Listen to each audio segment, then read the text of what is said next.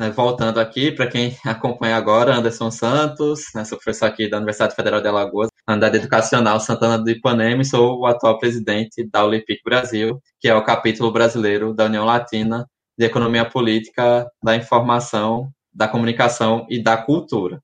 A gente vai agora para a mesa de abertura que é a economia política da comunicação é, na América Latina, estruturação e perspectiva de ações coletivas. A gente teve como opção chamar duas pessoas que vão trazer é, perspectivas de locais diferentes de observação.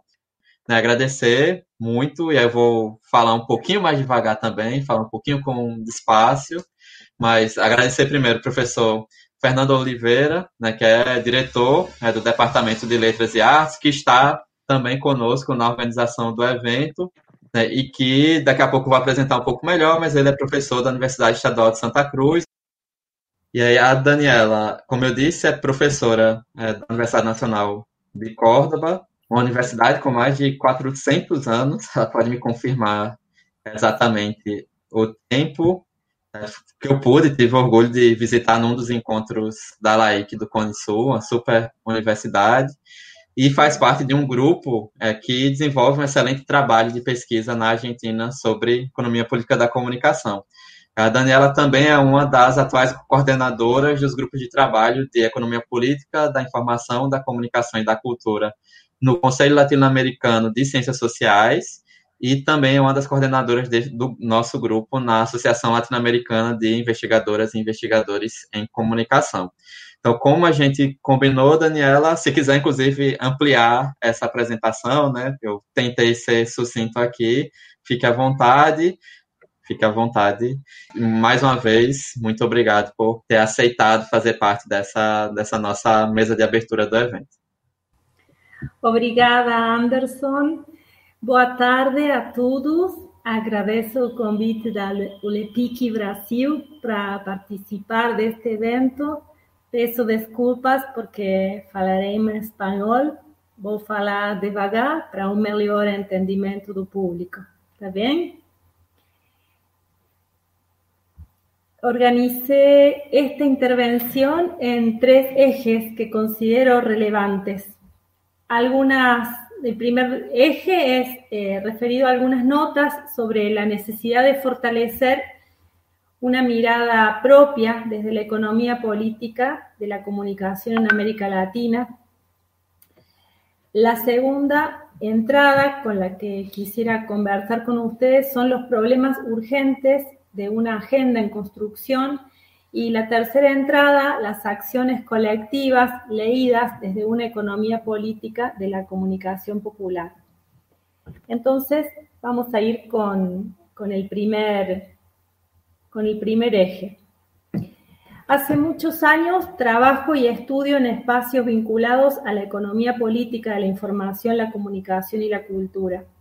Es un lugar de enunciación y reflexión que me ha permitido construir una mirada situada y comprometida en relación a problemas relacionados a las disputas de poder, las asimetrías sociales y comunicacionales, la construcción de políticas o su deliberada omisión, los centros y las periferias, la divergencia y la convergencia, y los derechos a la comunicación en su amplio espectro.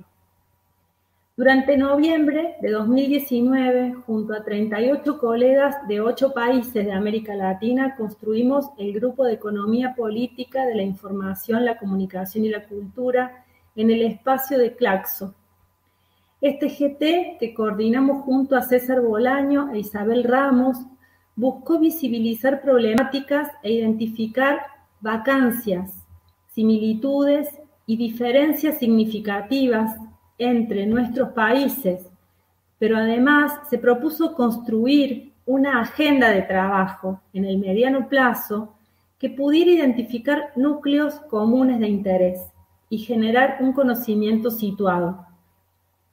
Sentimos que ese espacio resultaba necesario para estimular un diálogo latinoamericano que no cuenta con muchos espacios institucionalizados desde donde hacer oír su voz. Percibíamos también que las circunstancias históricas del campo han mutado considerablemente en sus 70 años de vida y reclaman entonces la formulación de nuevas preguntas, la triangulación de perspectivas teórico-metodológicas y una recuperación potente de una agenda regional y situada que contenga nuestros problemas, pero también que haga lugar a nuestros anhelos como ciudadanos del siglo XXI. Existen una geografía y unas trayectorias académicas y políticas que nos permiten hablar de una EPIC latinoamericana, orientadas a la unificación de un campo y la reivindicación de una especificidad, desde donde se promueve la construcción de un paradigma propio y singular. En este marco se reconocen particularidades y asimetrías diversas, pero también puntos en común, lo cual aporta a enriquecer los estudios comparativos a desarrollar. La tradición latinoamericana en el área se origina en múltiples frentes y a partir de un diálogo con la tradición intelectual del continente, incluso con las teorías del imperialismo y de la dependencia cultural, pero también con el conjunto del estructuralismo latinoamericano, la sociología, la educación y todo el debate político y económico sobre desarrollo y subdesarrollo. En su conformación se registran una multiplicidad de enfoques innovadores que van definiéndose como una escuela unificada por la común inmersión en el debate y en el pensamiento crítico latinoamericano de los años 70 y 80. Y a partir de la década del 90 veremos que se constituyen importantes tradiciones de la economía política latinoamericana en países como México, Brasil, Argentina y Chile, y se avanza en su institucionalización. Observamos, pese a ello, que los últimos 15 años del siglo XX marcan un impas, porque aun cuando en el debate internacional habían producido una maduración significativa estos estudios que podía orientarse a la transformación de situaciones de concentración y dependencia que se denunciaban, que se identificaban y denunciaban, los estudios de EPIC fueron marginados de las agendas académicas y en los debates de los organismos internacionales. Desde entonces, el camino de los estudios de EPIC en América Latina ha sido sumamente arduo y la construcción de espacios de integración aún resulta un trabajo por hacer. La EPIC latinoamericana es parte de esa historia y de la historia del pensamiento marxista y crítico en el continente. Los métodos de investigación tienen influencias de la lógica dialéctica del marxismo clásico, en particular de la crítica de la economía política, así como de la economía, la ciencia política, las ciencias sociales en general, siempre en diálogo con otras metodologías, con metodologías de otros subcampos de la comunicación. Sus objetos de investigación, a su vez, incluyen los más diversos temas de los estudios sobre políticas nacionales de comunicación, convergencia, concentración, estructura de medios, análisis sobre regulaciones, organización de los procesos de trabajo, producción y distribución de productos culturales e informativos, entre otros. Entonces, en este campo singular y específico de la economía política en América Latina, encontramos que por una parte se han diseñado categorías teóricas propias para leer las problemáticas de la región de un modo específico. Entre ellas encontramos categorías como subsunción del trabajo intelectual, capitalismo cultural, barreras de entrada, patrón tecnoestético, incluso una que trabajamos en nuestra área en la Universidad Nacional de Córdoba, que hemos denominado convergencia periférica, aporta a esa caja de herramientas teóricas, por decirlo de alguna manera, que han resultado necesarias para pensar los problemas de la ECOPOL en América Latina. Y por otra parte, las agendas de investigaciones desde la perspectiva de la EPIC se amplían hacia el análisis de algunos fenómenos más contemporáneos, como la participación de las tecnologías convergentes en ambientes regulatorios y productivos, el uso y apropiación de información por parte de las plataformas, la reconfiguración de mercados y modelos de negocios, la economía de Internet, la gobernanza, el acceso ciudadano a bienes y servicios universales, nuevos derechos vinculados a la privacidad, manejo de datos, libertad de expresión en Internet, entre muchos otros. Ahora bien, y con esto me introduzco en el segundo eje planteado al inicio. A pocos meses de iniciado este proyecto al que refería al inicio, el proyecto del GT en Claxo, que reúne a gente, como les decía, de ocho países, se desató la peor pandemia global de la que se tenga memoria, causando estragos, pérdidas y dolor en nuestros pueblos y desafiando, en lo que a nosotros concierne, a pensar en una agenda sobre lo urgente. Así, en un contexto caótico, en un tiempo fuera de quicio, la agenda de este GT identificó una problemática transversal y urgente que me gustaría traer a colación a este espacio. La cuestión de la conectividad y su reverso controversial, la desconexión. Y desde allí nos propusimos la preparación de un trabajo regional que está actualmente en proceso, pero que justamente va a indagar acerca de toda esa dimensión de la desconexión por la que atraviesan millones de ciudadanos en América Latina. Si ya constituyó un problema y una brecha desde hace al menos dos décadas, la cuestión de la brecha digital, la conectividad se volvió crítica en este tiempo de pandemia por COVID-19, en orden a satisfacer necesidades de muy diversa índole, que fueron desde el más elemental acceso a información sobre cuidados y normativas públicas ante el aislamiento social decretado en algunos países, hasta todas las reconversiones que ello exigió en relación a teleeducación, teletrabajo, comunicación con familiares y afectos, adquisición de bienes y servicios, resolución de trámites, consultas remotas sobre salud y otras tantas demandas que requirieron conectividad. Esta situación encontró en condiciones muy asimétricas a una ciudadanía acostumbrada a pagar cada vez más por servicios de telecomunicaciones caros y muchas veces deficientes.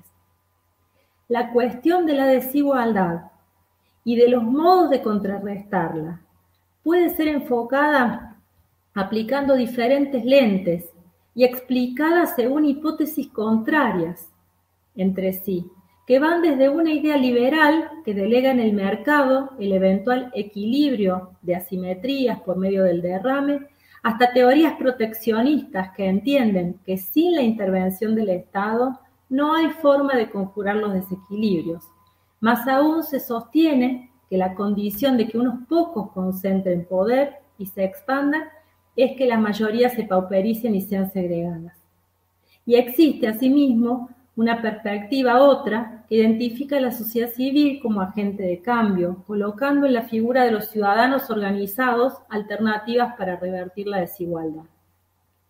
De modo que pensar desde la desigualdad requiere, ante todo, definir una posición política y a partir de ahí explicitar el supuesto desde el cual se parte reconocer formas de la subalternidad e identificar a los sujetos que la padecen.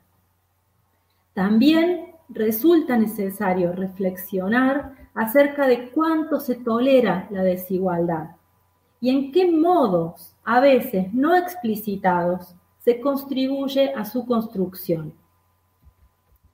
Según el sociólogo francés Duvet, Explicar el crecimiento de las desigualdades por las leyes de la economía no puede funcionar como excusa para renunciar a la lucha contra las prácticas desigualitarias más banales y sus efectos. Basta con observar las prácticas de cada uno de nosotros para advertir que más allá de la oposición del 1% de los más ricos y los demás, Elegimos con frecuencia desigualdades sociales en la medida en que no ofendan nuestros principios democráticos e incluso cuando estos los legitiman. La desigualdad, por otra parte, no responde a una matriz homogénea o a un único conjunto de actores, Esto implica pensar que no existe un único centro de referencia con relación al cual cotejar los parámetros de igualdad o de desigualdad, o que en todo caso las asimetrías de los sujetos frente a la resolución de sus necesidades se gestionan de muy diversos modos, según el contexto, el género, la edad, el nivel socioeconómico, el grado de ubicación, eh, de educación, la ubicación geográfica o territorial, entre otros.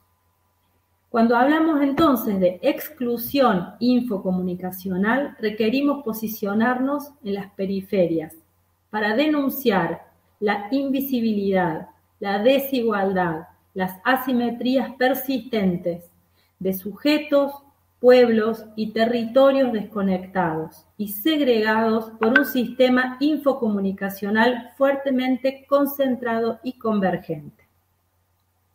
El tema es aún más urgente en este momento de transformaciones políticas, económicas y sociales con nuestras sociedades inmersas en la dinámica de las tecnologías de la información y la comunicación.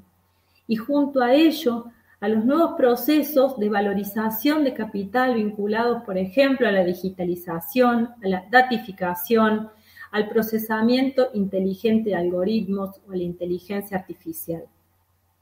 Partiendo de aquí, entendemos que nociones como las de periferia o popular pueden permitirnos enfocar la disputa de poder y la conformación de identidades colectivas en territorios y en sujetos dispersos y heterogéneos.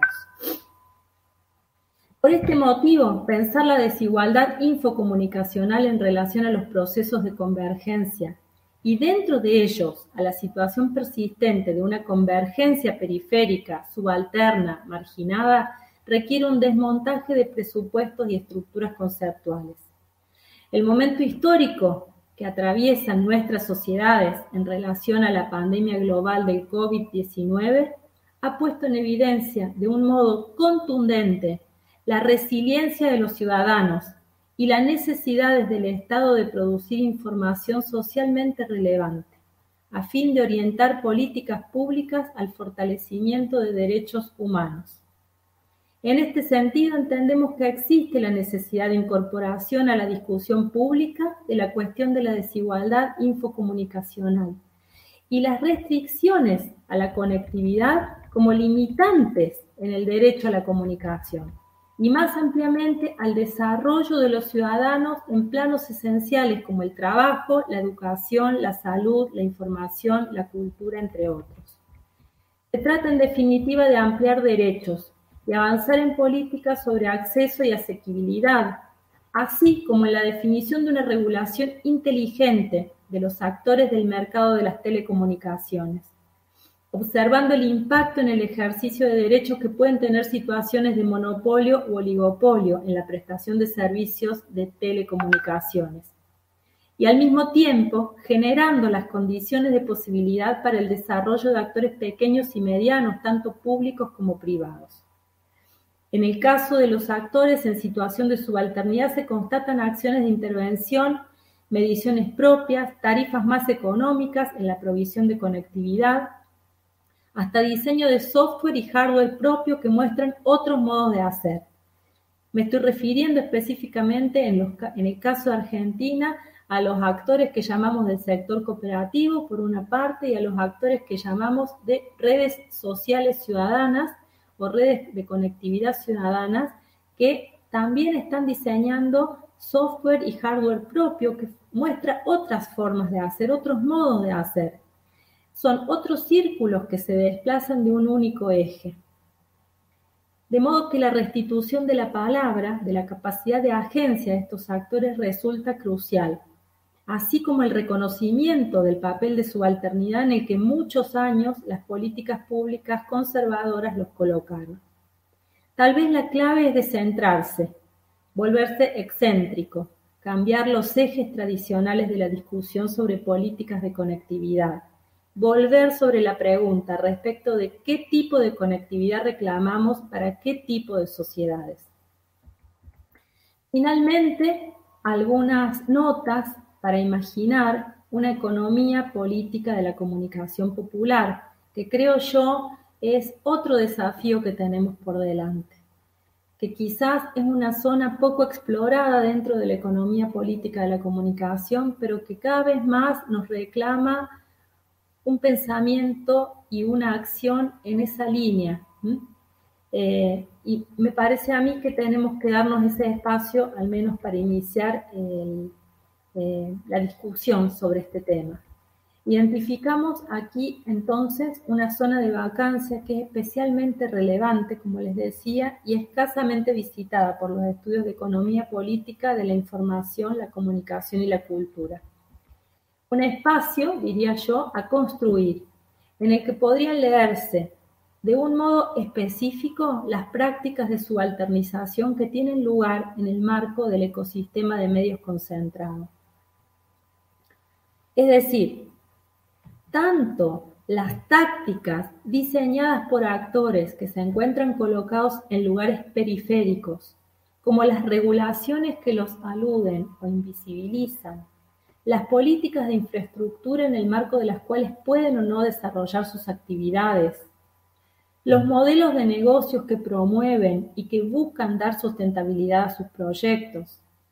En definitiva, sus particularidades y sus modos de participación en los modos de acumulación o los procesos de acumulación. Esa zona es la que de un modo provisorio invito a llamar economía política de la comunicación popular.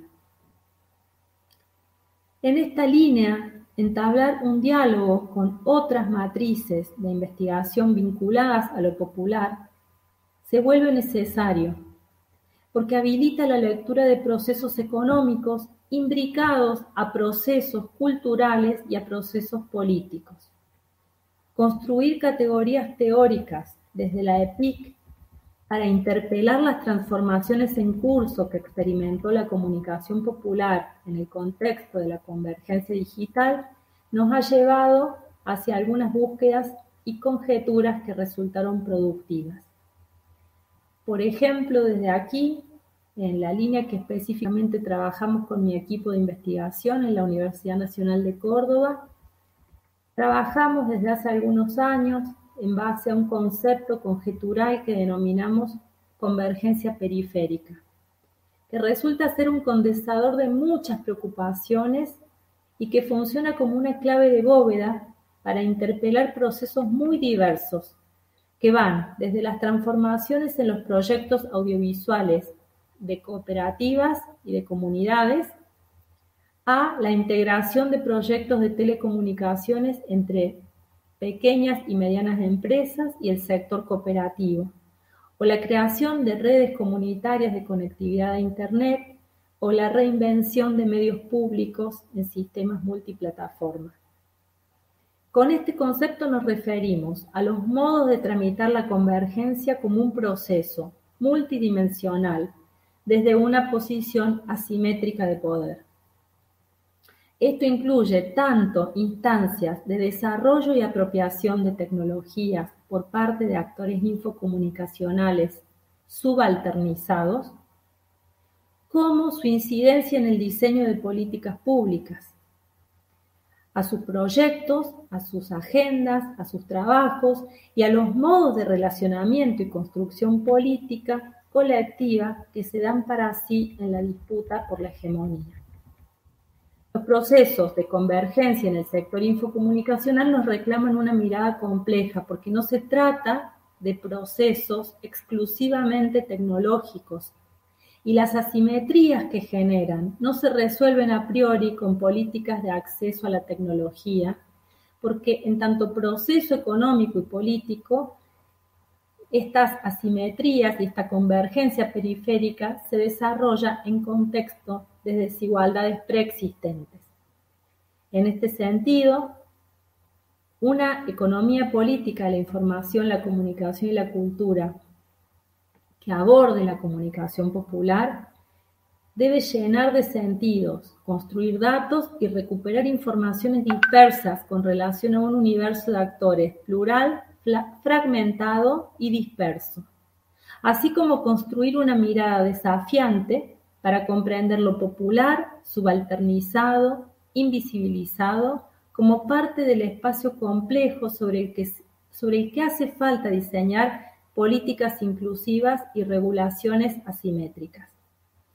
Pero esta tarea, que es una urgencia en términos epistemológicos y políticos, requerirá talentos y creatividad a la hora de poner en comunión matrices teóricas que se han construido en paralelo en algunos casos por oposición. Recuperar la comunicación popular en su dimensión simbólica y económica es el trabajo por venir. Eso es todo por ahora. Luego podemos seguir dialogando. Muchas gracias. Obrigado, Daniela. Acredito que você passou muito bem sobre alguns desafios que a gente se coloca em termos de pesquisadores e pesquisadoras críticos da economia política da comunicação. Né?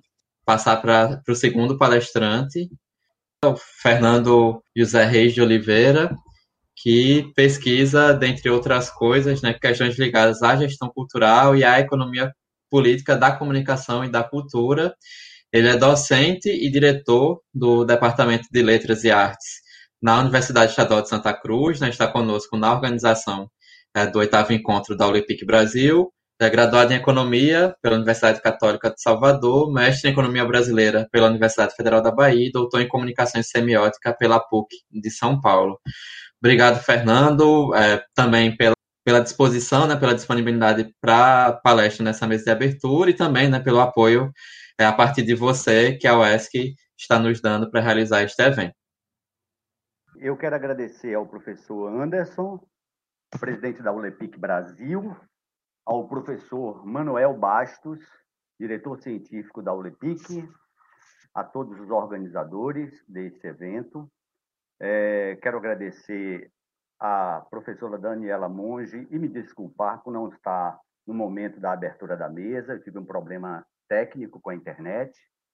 É, quero saudar e agradecer o apoio da, dos meus colegas professores do Departamento de Letras e Artes, é, em nome do qual eu saúdo todos os presentes que estão assistindo esse evento, todos os associados da ULEPIC do Brasil, todos os professores que aqui lançaram é, seus títulos. É, agradecer ao professor Rodrigo professora Betânia, que estão nos dando o suporte da TV UESC, é, e todos os professores que estão participando como coordenadores locais do, é, dos grupos de trabalho da Olepic Brasil. Dizer que essa. É, é, agradecer também a professora Marlúcia Mendes, é coordenadora da TV UESC também. Dizer que esse, essa parceria com a Olepic Brasil começou com um namoro em 2016. Em 2016, eu fui ao encontro de Brasília, estimulado por apresentar um trabalho onde eu fazia uma crítica sobre a natureza do valor cultural e do valor simbólico.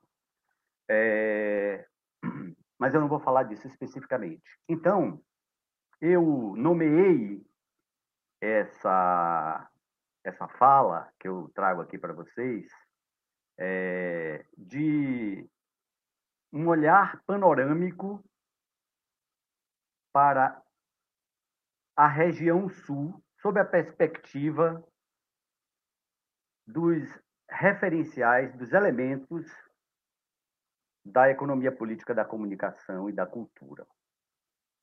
É, meu ponto de partida foi as bases da EPC. Então, quais os elementos que nos conduzem para uma economia política da comunicação e da cultura para fazer a crítica da região sul em seu estágio de desenvolvimento é, no capitalismo atual e, obviamente, as perspectivas de produção científica que se abrem para o estudo da, da análise crítica sobre o desenvolvimento histórico do capitalismo que se fez aqui no sul da Bahia. Primeiro, é preciso que eu diga que não existe um estudo sobre o desenvolvimento das indústrias culturais na região sul, nem sobre a, nem sobre a perspectiva da economia política da comunicação e da cultura, nem sobre a análise crítica de uma vertente da economia da EPC, né, que a gente chama de economia política da comunicação. Então, é... por que, que seria a vertente da economia política, da comunicação e da cultura de tradição de extração francesa. É preciso que eu faça uma ressalva antes de, de, de avançar, que eu tive o prazer de conhecer é, a EPC a partir da minha interação com o professor César Bolanhos, que tive a oportunidade de trazer aqui para o curso de pós-graduação em gestão cultural, cujos alunos estão aí participando do evento. É um curso que nós estamos trabalhando a perspectiva de criação de um mestrado nesse campo e eu vislumbro que é a economia política da comunicação, é, da, da informação, da comunicação e da cultura é, ela pode nos dar uma contribuição muito consistente na análise do processo de acumulação e do processo de distribuição de riqueza que se fez e que se faz na região sul, bem como sobre o papel crítico das mídias regionais, tanto do ponto de vista da função publicidade e propaganda, ou seja, olhar para essa indústria dos meios de produção de bens simbólicos e culturais, como fazendo a crítica na sua vinculação pela forma propaganda, ou seja, como aparelho ideológico, seja do Estado, seja de classes empoderadas, como é, é, foi utilizada amplamente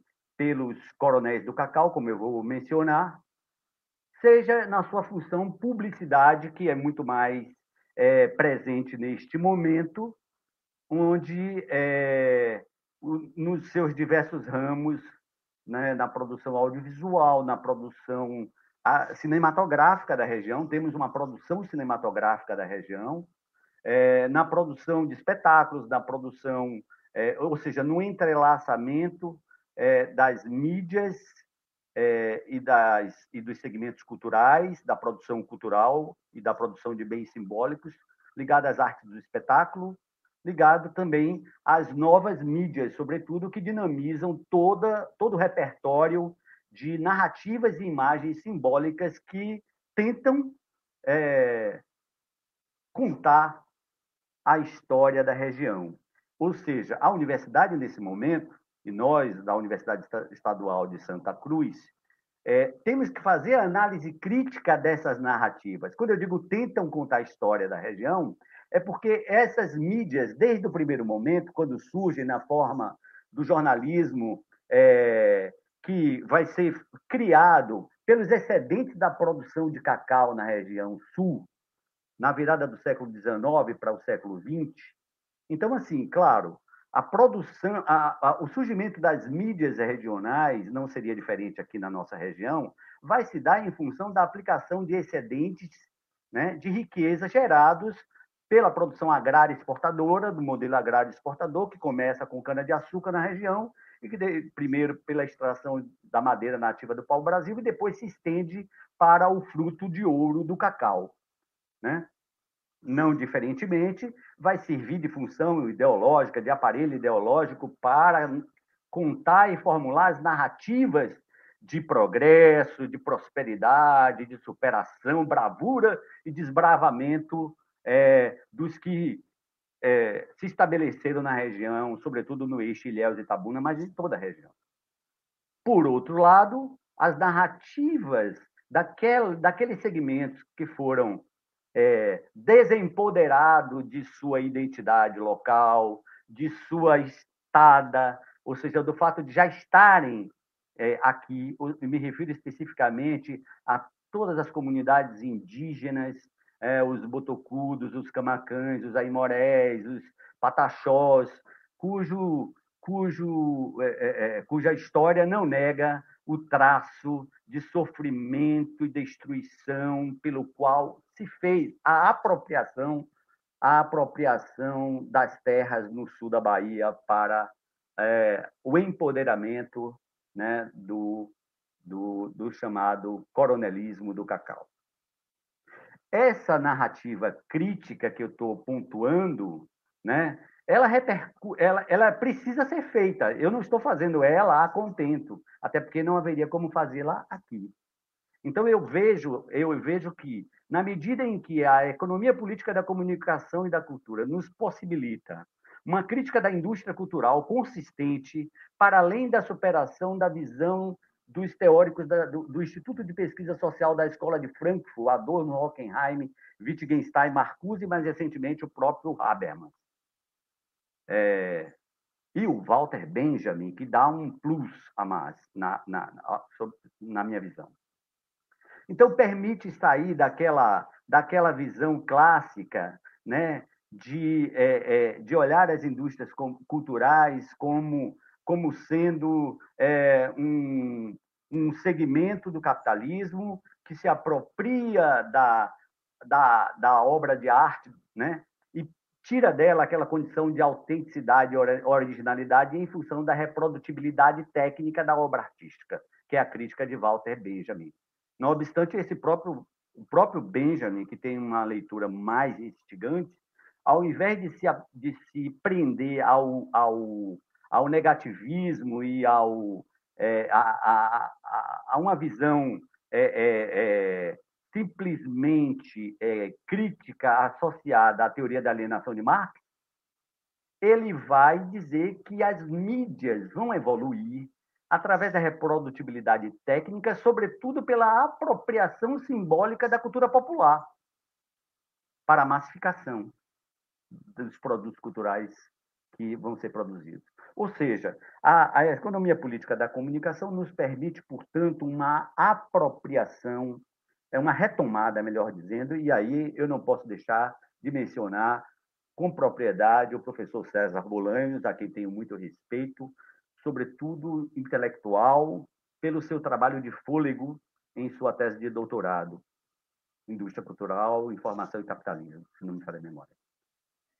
Então, é, é, o Bolanhos ele, ele vai fazer uma crítica consistente dentro de uma perspectiva né, e, e de revigoramento do conceito de indústria cultural, que forma a base, que é uma das, das questões interessantes que nos atraem para fazer a, a, a leitura da região. Quer dizer, ao invés de se estagnar a, o conceito de, estu, de indústria cultural é, na primeira metade do século XX, como fica como foi feito pela Escola de Frankfurt, e muitos teóricos ficaram ali, e muitos estudiosos ficaram nesse conceito. O, a, a EPC atualiza o conceito de indústria cultural e de indústrias culturais, sobretudo na medida em que abraça como outra vertente o segmento da economia da cultura, da comunicação e da cultura, que vem a partir dos meados dos anos 70 com a tradição e o debate francês sobre o processo de acumulação e regulação nessa, nesse segmento. Quer dizer, fazendo uma, uma breve síntese, o que nós temos aí, o, do que nós estamos falando é da apropriação do capitalismo sobre, né, sobre a dimensão cultural, a dimensão cultural e a dimensão da comunicação, onde cultura e comunicação se interpenetram. Para, fins, para qual finalidade? Para a finalidade de sempre. O capitalismo é um processo de acumulação de riqueza que se baseia na produção de mercadorias.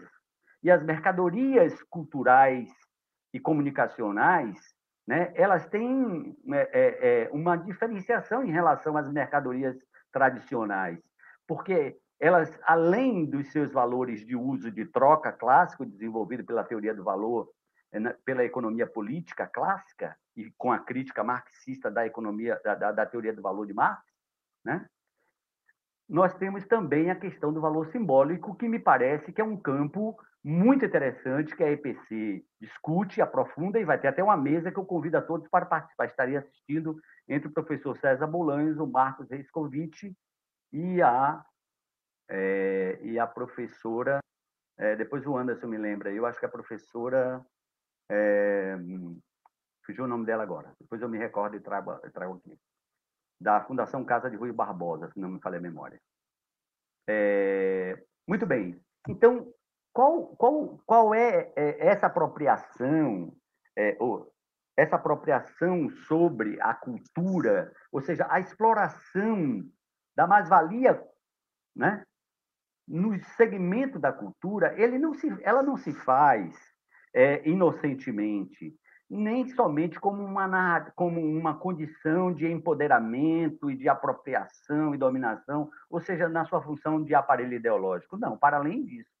Porque as empresas que vão surgir né, no Brasil, na região, na América Latina, elas vão ter também que dar conta da sua condição empresarial de produzirem programas televisivos, produtos culturais atraentes para a formação, para, para que esse público possa, para que o público possa é, é, é, consumir esse produto, e, e isso passa por uma dimensão estética, por uma dimensão de padrão de qualidade, de linguagem, técnica, ou seja, tem uma outra função para além é, da questão meramente ideológica, que o Nikos Polantzas faz uma crítica muito consistente. Só que as análises que nós temos para as mídias regionais, elas predominantemente estão voltadas para o jornalismo, sobretudo do ponto de vista histórico, é, e da imprensa, mas sempre contando uma, como se dá uma expropriação pelos homens empoderados enriquecidos da, da, da, da acumulação de riqueza da, de base da economia cacaueira, né? cujos excedentes eram, eram fartamente é, utilizados para fins de consumo e não de renovação da própria, da própria produção, é, ou, dos meios de produção, melhor dizendo, né? É, é, não consegue, né, esse estudo da, da mídia impressa não consegue fazer a ponte da crítica mais profunda sobre é, o que vai acontecer no campo cultural e simbólico, com, se não, pela, se apenas pelo enfoque do aparelho ideológico é, da, da, da, indústria cultural do jornalismo sendo utilizado como aparelho ideológico das classes empoderadas sobre as demais. Claro, a narrativa será sempre uma narrativa de poder e de dominação, né? E em prol, é, é, em cima de um discurso de progresso, de bravura e desbravamento, como eu já falei, muito menos e quase nenhuma menção ao que se fez em termos de, de destruição, de carnificina, de, né, de mortalidade. É, o cacau foi plantado e foi cultivado e foi é, produzido para o bem da humanidade, mas à custa de sangue e fogo. O fogo das armas e o sangue dos nativos que foram derramados não foi pouco. Então, a gente tem que fazer essa crítica do capitalismo. E um detalhe interessante é que eu acho que o respeito ao método, o método da crítica dialética, o método dialético, onde as tensões que se formam no espaço regional né? Elas se dão e não eliminam as contradições, porque as contradições ficam evidentes. E as contradições, né? que a, a, a, economia política da comunicação e da cultura aponta para a informação de natureza capitalista, seja ela uma informação é, jornal, notícia, seja ela uma informação programa televisivo, seja ela uma informação né, audiência vendida pelas empresas, né? essa informação tem que ser criticada, tem que ser entendida em sua natureza, porque o sangue dos ancestrais está presente na, na mercadoria que é comercializada em nossos dias. Afinal, nós temos um processo de acumulação de riqueza, e o processo de acumulação de riqueza não desaparece como o processo de acumulação da memória histórica de nossa sociedade que, é que eu estou querendo pontuar? Eu estou dizendo que nós precisamos fazer, nós precisamos da EPC, da Economia Política da Comunicação e da Cultura, e eu estou apenas pincelando, por, por, isso que eu disse que são elementos da economia política da comunicação e da cultura para fazer uma crítica da região. Eu não tenho os estudos da, da região, das mídias regionais, não temos esse estudo. Então, é algo por se fazer. Ou seja, eu estou vislumbrando um programa de pós-graduação que possa, inclusive, formar pessoas.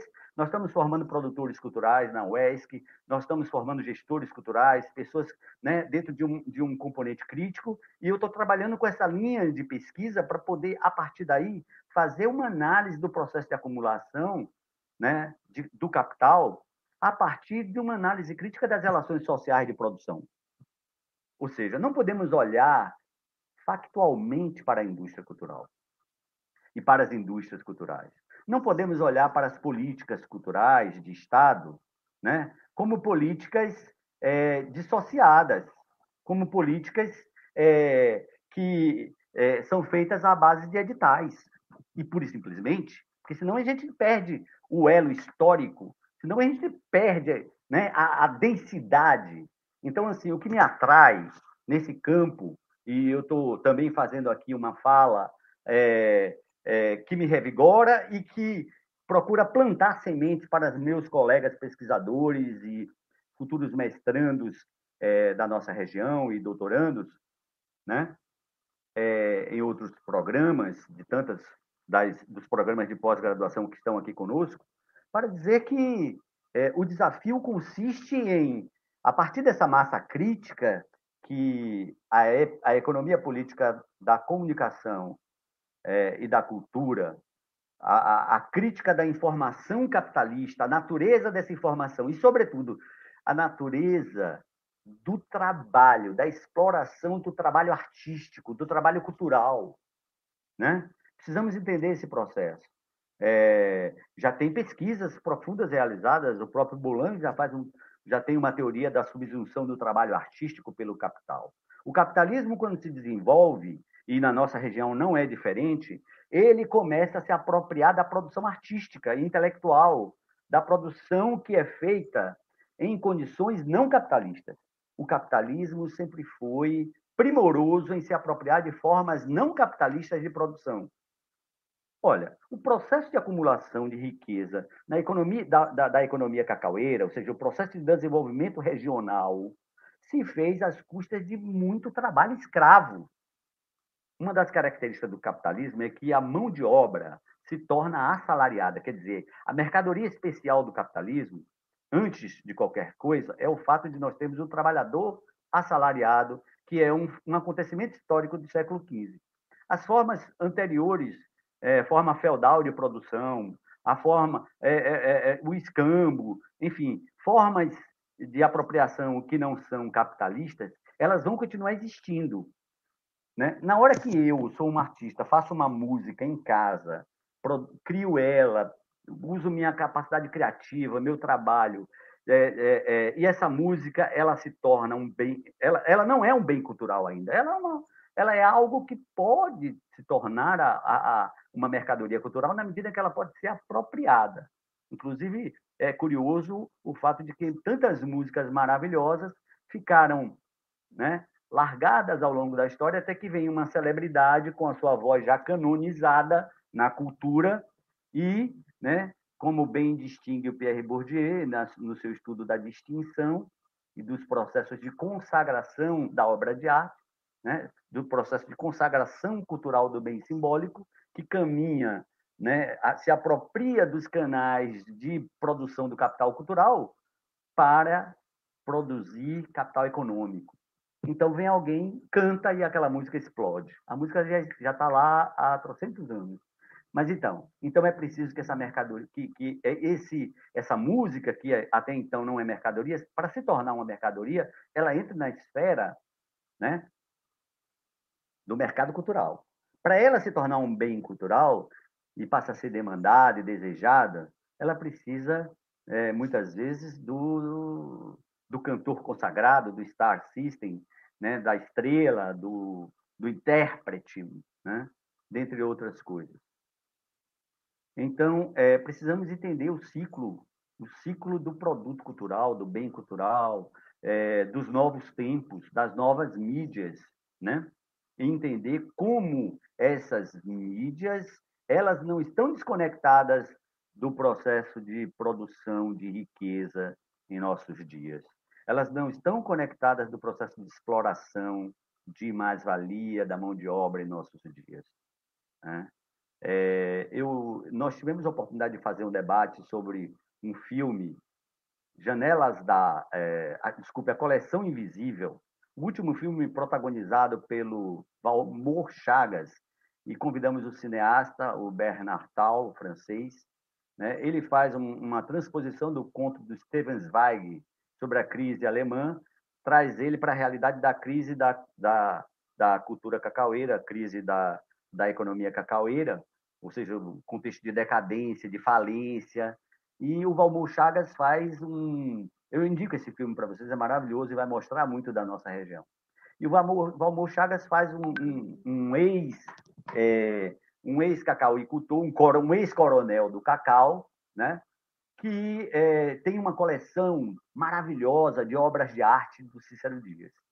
Ali naquele momento, nesse filme, A Coleção Invisível, é, esse coronel, ele, ele ganhou tanto dinheiro na época, da, do, nos tempos áureos do cacau, que ele não sabia mais o que fazer com o dinheiro, então ele tinha um amigo que era marchand e tal, e que colecionador, orientou ele a comprar obra de arte, que ele nem tinha, nem gostava tanto de obra de arte. E aí ele começa a fazer uma coleção de obras de arte. Com a falência do Cacau, né? Com a falência do Cacau, acontece que ele é, a cultura, a, a, a, os excedentes vão minguando, a produção com a entrada da vassoura de bruxa na região, dizimando né, as lavouras, né? Ele vai mostrando como essa, essa decadência, o filme vai mostrando como essa decadência atinge, inclusive, é, é, é, é, o papel que a obra de arte tem nesse filme. Bom, tudo gira em torno dessa coleção do Cícero Dias que todos queremos ver e o filme não mostra. E aí vem um, um filho do amigo dele, do tal Marchand, do colecionador, querer conhecer essa coleção invisível e é um momento fantástico, né? Quando o Valmor Chaga já cego, cego efetivamente, ele perdeu a visão já no final da vida, e ele fazendo um papel de um coronel cego, a questão da cegueira, da perda da visão, muito, muito simbólica nesse momento, sobre a perspectiva de futuro, né? E aí a, a esposa e a filha guardam a coleção e ele resolve mostrar a coleção ao visitante. E ao mostrar a coleção, ele começa a tirar os, os quadros e mostrando as telas, só que as telas são papel em branco. Não tem nada pintado, não tem nenhuma obra de arte, porque a família vendeu tudo para sobreviver. Vendeu todos, né? Todos os bens, vendeu, foi, foi lançando mão de tudo. Mas tem um bem, tem uma propriedade que foi explorada até sua última consequência a mão de obra dos trabalhadores rurais das fazendas de cacau, porque não era só o trabalhador, era a sua família inteira. Né? Eram mulheres, eram crianças que não tinham direito nenhum de cidadania, que viviam de fazenda em fazenda, que viviam jogados para lá e para cá sem acesso à educação, porque se perpetuava de geração em geração a exploração da mão de obra, ou seja, o capitalismo ele tem essa característica né, de se apropriar do trabalho não capitalista e fazer dessa mercado, desse, desse produto um produto, né, é, uma mercadoria, ou seja, o que é extraído sob condições não capitalistas vira uma mercadoria. Isso acontece nos segmentos culturais. Isso acontece com a cultura popular. Não é diferente. Aqui eu estou falando de Itacaré nesse momento, aqui em minha terra, e quando eu vejo, por exemplo, a volta da jiboia, mais de 80 anos a volta da jiboia, uma manifestação popular conduzida por Dona Mãezinha. O bicho caçador, uma tradição popular é, que, é, que é conduzida pelos moradores nativos do quilombo urbano do Porto de Trás, né? há mais de 100 anos. Eu era criança que já tinha um bicho caçador e a volta da jiboia. Então, esses bens culturais que, que a cultura popular desenvolve e, e, que esses grupos, essas comunidades passam de pais para filho e que tem um valor simbólico inestimável para essa comunidade, porque produz sentido de lugar, sentido de resistência, de permanência, de dizer assim, eu sou, estou aqui. É nesse momento que se expressa a beleza estética dessas pessoas, em todos os sentidos, porque tem o samba, porque tem todas as coisas que foram negligenciadas como bem cultural pela, pela, pela cultura de classe, pelos coronéis, né? Em toda a região isso era negligenciado. E quando não era, enquanto não foi negligenciado, passou a ter uma absorção marginal para fins ideológicos e políticos de apropriação de mercadoria banalizada essas comunidades, essas pessoas têm consciência disso e rejeitam isso e não querem isso. Não é, não é assim que a cultura popular quer ser tratada. Não é assim, não é, não é com ali está a vitalidade, está a essência. Então, para transformar isso num bem cultural, né, que seja um bem cultural que gere renda, que gere retornos para essas comunidades, para os filhos dessas pessoas, para netos, sobrinhos, etc, etc, e não simplesmente usar como uma coisa descartável. A obra de arte não é descartável. A obra de arte não se esgota no consumo. É, eu tenho uma querela com a economia política da comunicação sobre a questão do valor, né? a questão do valor cultural e simbólico. É, eu, eu, eu gosto muito do trabalho do professor Rescovitch e do, e do professor Bolanhos é, sobre a questão da obra artística. E eu quero dizer o seguinte: as manifestações culturais, sobretudo populares, e quero dizer o seguinte: eu, eu, eu na minha leitura do Capital, eu não vejo que o valor cultural nasce do valor de uso. Veja, eu acho que o valor de uso da obra artística, né, claro, tem um valor de uso. Toda mercadoria tem um valor de uso, um valor de troca e um valor simbólico. A questão, minha questão está na, na origem do valor simbólico. Né? Eu acho que o valor simbólico perpassa um outro campo. Né? E, e, claro que eu não vou poder desenvolver isso aqui. Eu escrevi um artigo sobre isso, mas é, é, é uma coisa que instiga e que eu, e que eu quero entender mais para a gente poder trocar. É, e isso passa pela questão do fetichismo da mercadoria, que Marx tão bem pontuou. E quando ele vai dizer, olha, a mercadoria tem um poder encantatório fetichista, né? que transcende, na hora que ela se torna um bem simbólico, essa dimensão do simbólico está na credibilidade. Essa dimensão do simbólico está no campo da religião. Marx vai dizer isso. Logo, eu não sei. É, é, eu, eu, eu, eu, confesso que eu, eu fico. Né? Eu digo para os meus alunos: olha, eu não, não reconheço o valor cultural simbólico, a parte simbólica do valor cultural. Eu não reconheço ela no valor de uso, porque o valor de uso está ligado às características utilitárias. Sim, sociais, sim. Porque é claro que se um tênis era um tênis na minha época, só existia que chute. Hoje os tênis têm marcas, tem tudo, o valor cultural está lá. Mas o que define o, desculpe, o valor de uso é sua capacidade, é suas características químicas, físicas, organolépticas, utilitárias. O valor de uso social muda, não tenha dúvida. Mas o valor simbólico, o valor de troca é, portanto, a transubstanciação do valor de uso em valor de mercado, em valor, né, que passa pela questão do equivalente geral da mercadoria dinheiro. Ou seja, quando se igualam todos os trabalhos concretos em trabalho abstrato. Legal. Mas e o valor simbólico? Esse, para mim, é o grande enigma. Eu estou feliz da vida e quero convidar vocês para assistir essa, essa mesa, que vai ser muito interessante. É, olha a programação. É porque o valor simbólico, Marx vai dizer, eu não vou tratar disso, está, isso, isso está no campo da religião e dos sistemas simbólicos. Ou seja, eu acho que todo esse, todo esse, esse passeio que eu estou fazendo aqui sobre a EPC é para dizer da, do vigor teórico né, que a economia política da informação, da comunicação e da cultura nos fornece e nos permite para fazer a crítica da cultura, ou seja, fazer uma economia política crítica da cultura, uma economia política crítica da comunicação e das indústrias culturais, né? e para é, é, é, é analisar isso em concomitância com o processo de, de contradição do capitalismo contemporâneo em nossos dias, que se manifesta, por exemplo, na hora que a gente tem uma pandemia como essa e a gente vê o setor cultural e artístico todo passar fome, necessidade, artistas venderem seus, seus é, seus, seus, seus instrumentos, né? É, ou saírem pedir, ou fazerem vaquinha para sobreviver e serem tratados como coisa menor. Né? O capitalismo não pode prescindir da cultura. Por quê?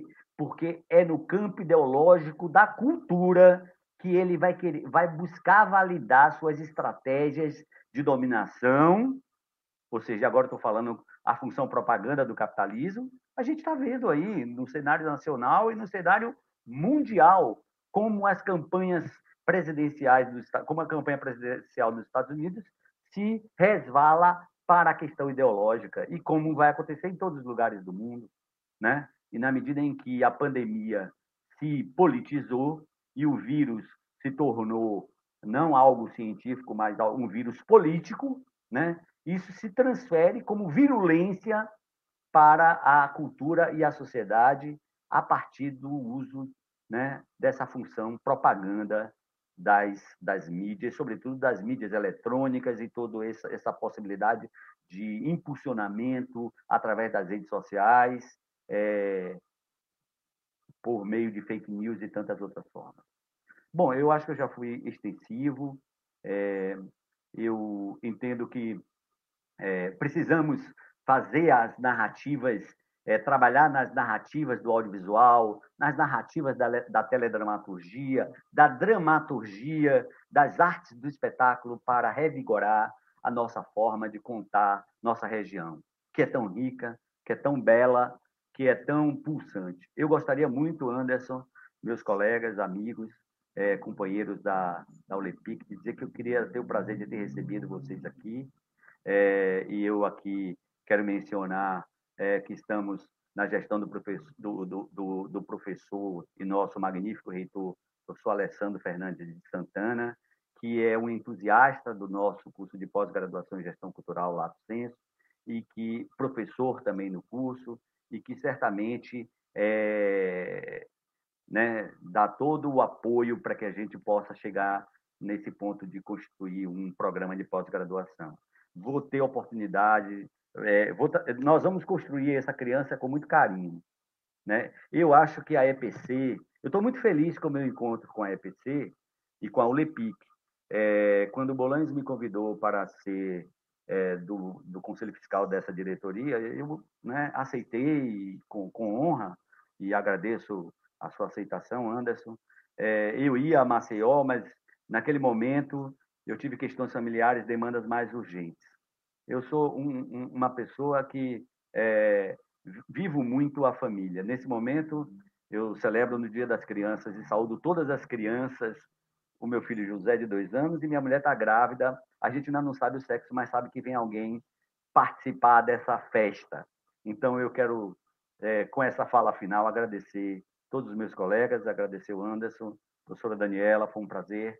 É, teria oportunidade. Já baixei sua tese de doutorado para dar uma, uma boa lida. Muito obrigado. Obrigado, obrigado a todo mundo que nos acompanhou, né? Chegou até a audiência de mais de 60 pessoas ao vivo.